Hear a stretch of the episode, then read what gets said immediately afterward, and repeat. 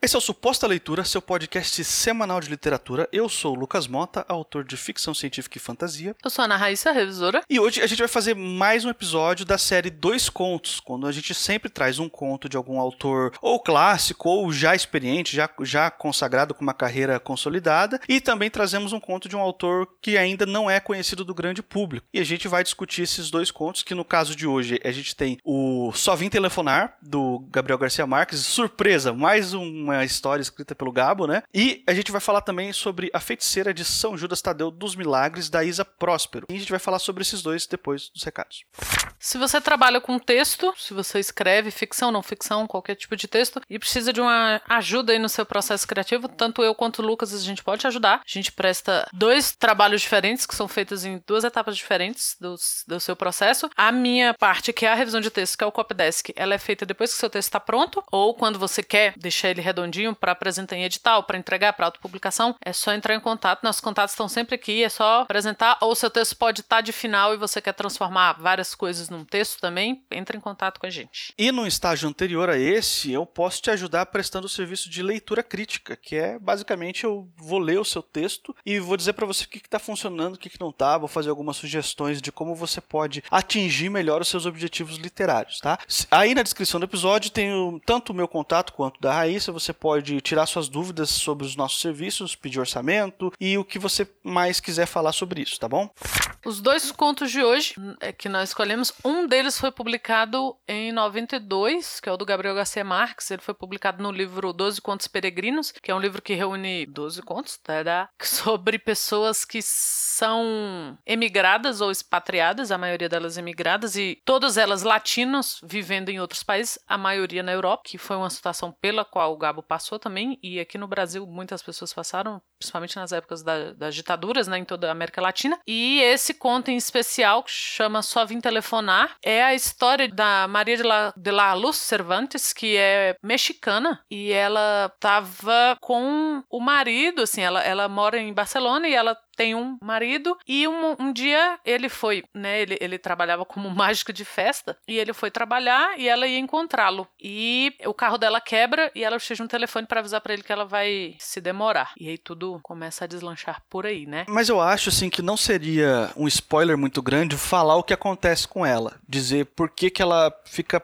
presa, sabe? Eu acho que isso é, um, é uma coisa interessante. Eu acho que é o, o, principal, né? Acho que a gente não teria muito o que falar se a gente não falasse disso. Então, preparem-se. E ela vai telefonar e tá, tá muito chuvoso, ela, ela tá, tá ficando à noite e tal. E assim, isso aconteceu provavelmente na década de 70. Você tinha que conseguir um telefone físico e ligar para um lugar onde a pessoa tivesse. As pessoas não tinham um telefone móvel. Cara, é muito. Nossa, eu fico muito triste com esse conto. Eu levei um tempo para. A primeira vez que eu li, depois eu, eu já reli algumas vezes, mas eu levei um tempo entre a primeira vez e as outras. E ela entra no estabelecimento pra, e pede para telefonar. E nessa hora chega um, um ônibus, um micro-ônibus cheio de mulheres. Ela foi ali, ah, eu, eu preciso telefonar, preciso ligar pro meu marido. E essas mulheres estão indo para uma casa de tratamento mental, né? Um, um, tipo de sanatório, algo assim. E ela é confundida com uma dessas mulheres. E ela passa o conto inteiro tentando falar com o marido, que já tá ficando muito preocupado. E ela não consegue porque as pessoas simplesmente não acreditam nela. Pegue essa sociedade. As pessoas não acreditam nela, ela é levada para essa instituição, ela é medicada diariamente. E as pessoas acabam, os médicos acabam diagnosticando ela, né, com ah, que ela é paranoica, que ela é monotemática, porque ela tá sempre não, eu só vim telefonar, eu tô aqui só para telefonar e tal. E chega uma hora que ela tem que acabar aprendendo a lidar com aquela situação lá dentro, assim, ela ela precisa avisar pro marido dela onde ela tá e para isso ela tem que subornar, né, uma guarda porque também as colegas dela não estão muito em algumas, né? Porque sabe-se lá quantas mais são sadias como ela. E ela, as outras, ela tem meio que aprender a lidar ali, ela tem que aprender a como fazer para não tomar os remédios, porque os remédios deixam ela muito muito entorpecida, até que o marido descobre. E aí o marido tá naquela achando que ela o abandonou, porque ela já tinha feito isso antes. Então, ela, o marido fica naquela, né? Poxa, ah, aí ele passa por todos aqueles estágios, ele fica com raiva, ele fica lembrando ah, da outra vez que ela abandonou, tal, e, e meio que ah, desiste, ah, beleza. Então, e quando ele consegue descobrir onde ela tá, ele não acredita nela. Ela continua no, no sanatório e o Gabo dá a entender que ela continua no sanatório para sempre, assim, ela nunca saiu. Porque o marido também não acredita que ela, que ela. Na história dela, que é totalmente plausível, de que ela foi. Estava a caminho, o carro quebrou, começou a chover muito, ela entrou no lugar para telefonar, para pedir para usar o telefone, acabou encontrando com esse ônibus de mulheres em situação de vulnerabilidade mental e que estavam sendo levadas para a instituição e que ninguém nunca mais acreditou nela que ela estava fazendo.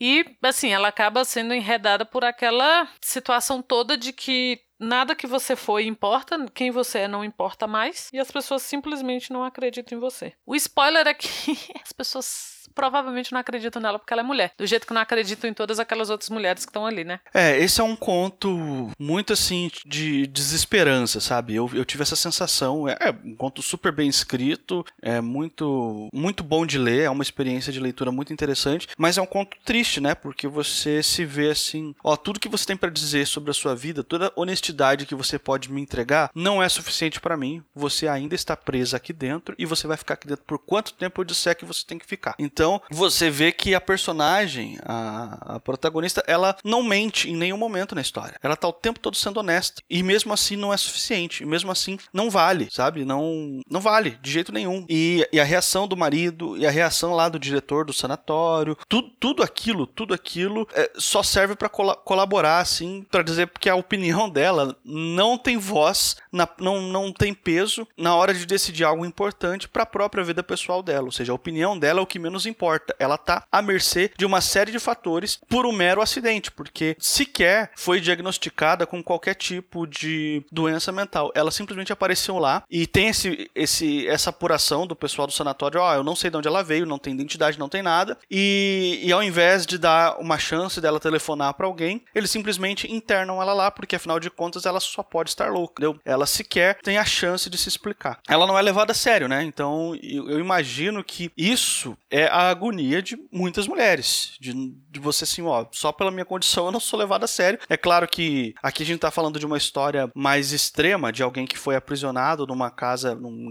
num sanatório, assim, né? Mas eu acho que no dia a dia tem múltiplas experiências em cima disso, né? De você, da sua opinião não ser considerada, mesmo quando se trata de algo relacionado à sua própria vida, né? Nossa, é, é exatamente isso que você falou. Esse conto, ele me deixa completamente desgraçada da cabeça. Completamente desesperada desesperada porque ele é muito plausível de acontecer. E você falou na, na questão de não ser. Ah, né? Essa aqui é uma questão, né? Dela ter ido pro, pro médico, então nem todas acabam assim, né? Pra um sanatório, ter sido presa, porque ela tá presa. E que outro.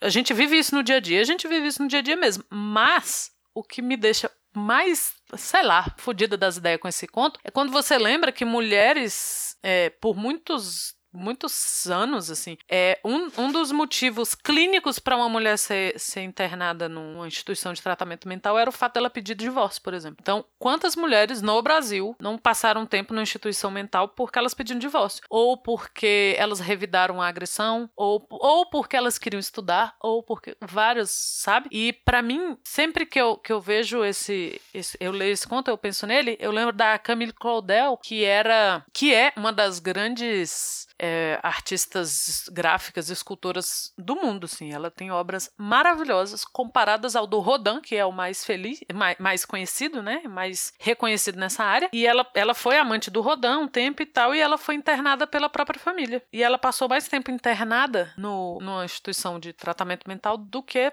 fora. Tem, tem uns filmes que, que retratam a vida dela e tal. E ela era completamente brilhante, brilhante. Mas o irmão dela, que é o Paul Claudel, e o Paul foi. era diplomata, escritor e tal, teve uma carreira medíocre na, na literatura. E, assim, quando você, você chega a essas conclusões, assim, ele era totalmente invejoso da situação da irmã, e como a irmã era mulher, a primeira oportunidade que ele teve, ele, ele internou. Ela já era criticada pela mãe por usar calças quando era jovem, como é, criança adolescente, porque para esculpir, para ir buscar barro, andar com lata pesada na cabeça de barro, essas coisas, ela uma calça era muito mais prática e a mãe a julgava muito e ela sofria, né, tanto julgamentos quanto, quanto punição física em casa. Mas o pai foi um grande admirador dela e um grande preceptor. O pai mandou ela para estudar com Rodin, estudar com as outras pessoas e tal. E quando o pai morreu, na primeira oportunidade, a mãe e o Paul Claudel internaram a, A Camille, ela foi, né, teve o, escândalo dela ter sido amante do Rodin, e o Rodin também tentou destruir a, a, reputação dela. E, e ele até tem até um papo de que algumas obras dele não são dele, são dela. Então as mulheres passam passaram muito por isso. Tem um filme do Clint Eastwood que chama A Troca, que é com Angelina Jolie e com John Malkovich, que ela tem um filho, é mãe solteira, é no início do século XX. Ela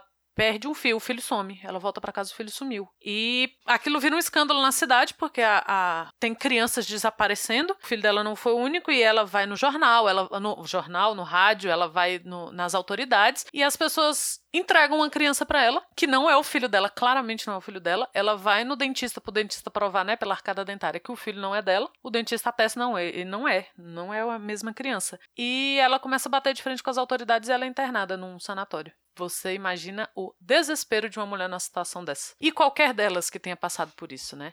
E o segundo conto que a gente traz aqui hoje é A Feiticeira de São Judas Tadeu dos Milagres, da Isa Próspero. Esse nome grande é porque a história se passa numa cidade que se chama São Judas Tadeu dos Milagres, que é uma cidade do interior de São Paulo, uma cidade fictícia que é criada aqui pela Isa. E, assim, a atmosfera desse conto é o extremo oposto desse primeiro conto que a gente falou aqui. O primeiro conto é um conto de desesperança, um conto muito triste, que deixa você muito para baixo. Esse segundo já é mais feel good, assim, é mais para deixar você um pouco mais relaxado, mais tranquilo. Então são dois sentimentos opostos, assim, que dependendo de qual que é a sua vibe de leitura, você escolhe por qual dos dois você quer começar, né? Mas Aqui a gente vai acompanhar a dona Simone, que é uma senhora de 83 anos de idade, que ela mora no interior de São Paulo, nessa cidadezinha. Tem uma vida bem pacata, assim. Eu, eu fui criado no interior de São Paulo, então eu posso dizer bem tranquilamente como é que é a vida, né? Como é que é crescer nesse ambiente mais, mais pacato mesmo, em relação, se você for comparar com uma cidade grande, né? Até que um dia ela recebe uma encomenda de dos Correios que estava extraviada há muito, muito tempo, que tinham perdido, e aí de repente ela recebe, e é uma herança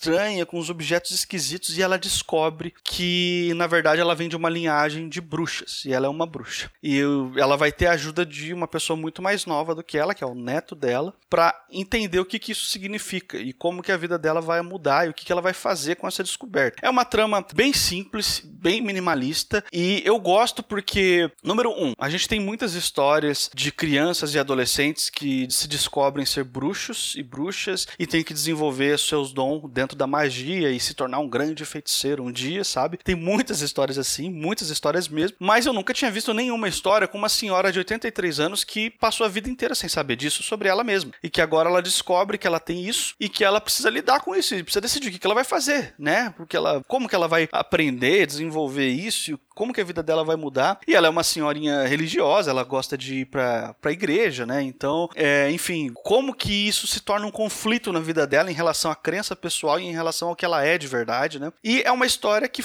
assim, o foco não tá na magia. O foco não é uma aventura mágica que ela tem que encontrar uma super pedra mágica que vai mudar o mundo e salvar as pessoas todas, entende? É uma história minimalista que conta a relação de uma, de uma idosa com seu neto e com um terceiro personagem que eu não vou dizer quem é, mas que ele, ele surge na história como uma espécie de conflito ali que, e, que enfim, tem essa relação entre esses três personagens e a história gira em torno disso. E por que que eu escolhi esse conto aqui para recomendar no episódio de dois contos? Porque eu acho ele muito bem escrito e porque ele faz parte de um movimento literário aqui no Brasil. Algumas pessoas estão chamando de fantasismo, né? Que é a ideia de você pegar é, literatura fantástica em geral, né? Fantasia, ficção científica, etc. E você colocar uma cara brasileira nela. Então você tem mesmo uma representação muito característica de cidades de interior do Brasil Brasil e muita gente comparou isso, o que a Isa fez com esse conto ao que a Paola Siviero fez com o Alto da Maga Josefa, né? Resguardadas as devidas proporções, porque são duas histórias com propostas diferentes, mas o que elas têm em comum é que as duas autoras quiseram, de propósito, contar uma história legitimamente brasileira, ambientada no Brasil, com as particularidades brasileiras. E isso é muito legal. E o domínio da linguagem que a Isa tem aqui conduz a gente por uma história simples e faz a história simples ganhar vida. Cara,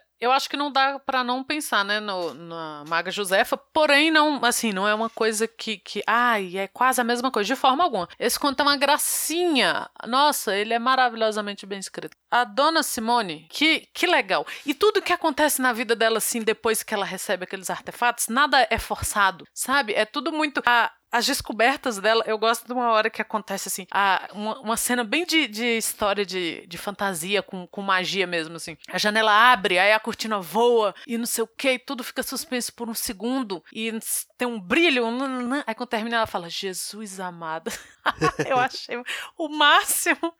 É muito legal. Cara, que, que história, sabe? Eu fiquei muito feliz de ler, assim. E é, é toda amarradinha, assim. E é, é, leve, mas não é uma bobajada, assim. Você fala, ah, é só pra ler pra ocupar a cabeça. Não, sabe um negócio que você fica feliz? De... Eu fiquei feliz depois de terminar de ler esse conto. Achei sensacional. E é rapidinho, mas a construção dela, assim, como personagem, nossa, que legal. Eu, o AJ Oliveira falou esses dias num, num episódio de 30 minutos que a gente não tem que se apegar a personagem, não, que isso é bobagem. Eu acho. Eu nunca tinha visto ninguém falar isso. E eu, eu fiquei assim, é mesmo. Eu concordo. Porque assim, ai, saudade do personagem. Tava, ah, bicho, let it be. É, é, é, é ficção. Só que nesse caso eu mordi a língua no outro dia, porque eu escutei o AJ no dia, no outro dia eu tava apaixonada pela Dona Simone. Aí tem um pessoal no Goodreads assim, cadê três volumes desse, desse conto? Eu fiquei, ai, eu leria também, porque é sensacional. Não, eu concordo plenamente. Só sobre esse, esse negócio de você se apegar ou não a personagens, eu acho que quando o texto é muito bem escrito, quando o autor ou a autora sabe muito bem o que está fazendo e, e, sabe construir personagens muito bem, não é uma decisão do leitor se apegar ou não. É uma coisa que simplesmente acontece. Você se vê cativado por um personagem X ou Y e é assim que é porque o autor ou a autora sabe o que está fazendo, né? Não, eu entendo você, claro. Você não né? Você não tem que que não se ligar ali de qualquer forma. Eu acho, acho impossível. Mas hoje em dia eu vejo que as pessoas se apegam muito a isso. No, aí no final a história acabou, aí você tem que desenvolver mais histórias com aquele personagem porque as pessoas não dissociam mais aquilo da vida real. É nessa, nessa questão. Mas claro, você tem que ter um, um reconhecimento assim com o personagem, para bem ou para mal. A gente já discutiu em alguns episódios aqui de você falar assim, cara, esse personagem é tudo que eu não seria que eu não gosto. E ele é tão bem construído que você tem uma relação ali de, você entende ele, embora embora eu não goste. Não, é, eu falo mais dessa coisa de você depois ficar sentindo falta. Ah, eu leria outra história com fulano. Não, mas com Dona Simone eu leria, viu? Ah, e eu acho que a minha recomendação final é que você lê esses dois contos nessa ordem que a gente falou. Primeiro o conto do Gabo, e quando você estiver prestes a cortar os pulsos e, e, querer morrer, aí você lê o conto da Isa para você voltar ao normal, assim, que um vai equilibrar o outro. Assim, são dois sentimentos bastante opostos aqui. Não, é essencial. Por favor, não leia antes. Não leia antes. Primeiro você vai no Gabo, depois você termina e fica amando a história da E esse foi o episódio de hoje. Se por um acaso esse é o primeiro suposta leitura que você está ouvindo, eu quero te lembrar que esse aqui é um podcast semanal. Toda quarta-feira sai um episódio novo sobre algum livro, algum tema relacionado ao universo literário. Você pode também assinar o nosso feed no agregador de podcasts da sua preferência, no iTunes, no Castbox, no Spotify. Tem link para tudo isso aí na descrição, como sempre. Você encontra a gente também nas redes sociais. Estamos no Twitter e no Instagram como arroba suposta leitura. Se quiser mandar um e-mail para a gente, é supostaleitura.gmail.com eu sou Lucas Mota, você me encontra no Twitter e no Instagram no arroba mrlucasmota. Sou Ana Raíssa, eu também tô no Twitter, é arroba Ana Raíssa, tudo junto com dois N's, dois R's e dois S. E na semana que vem a gente tá de volta.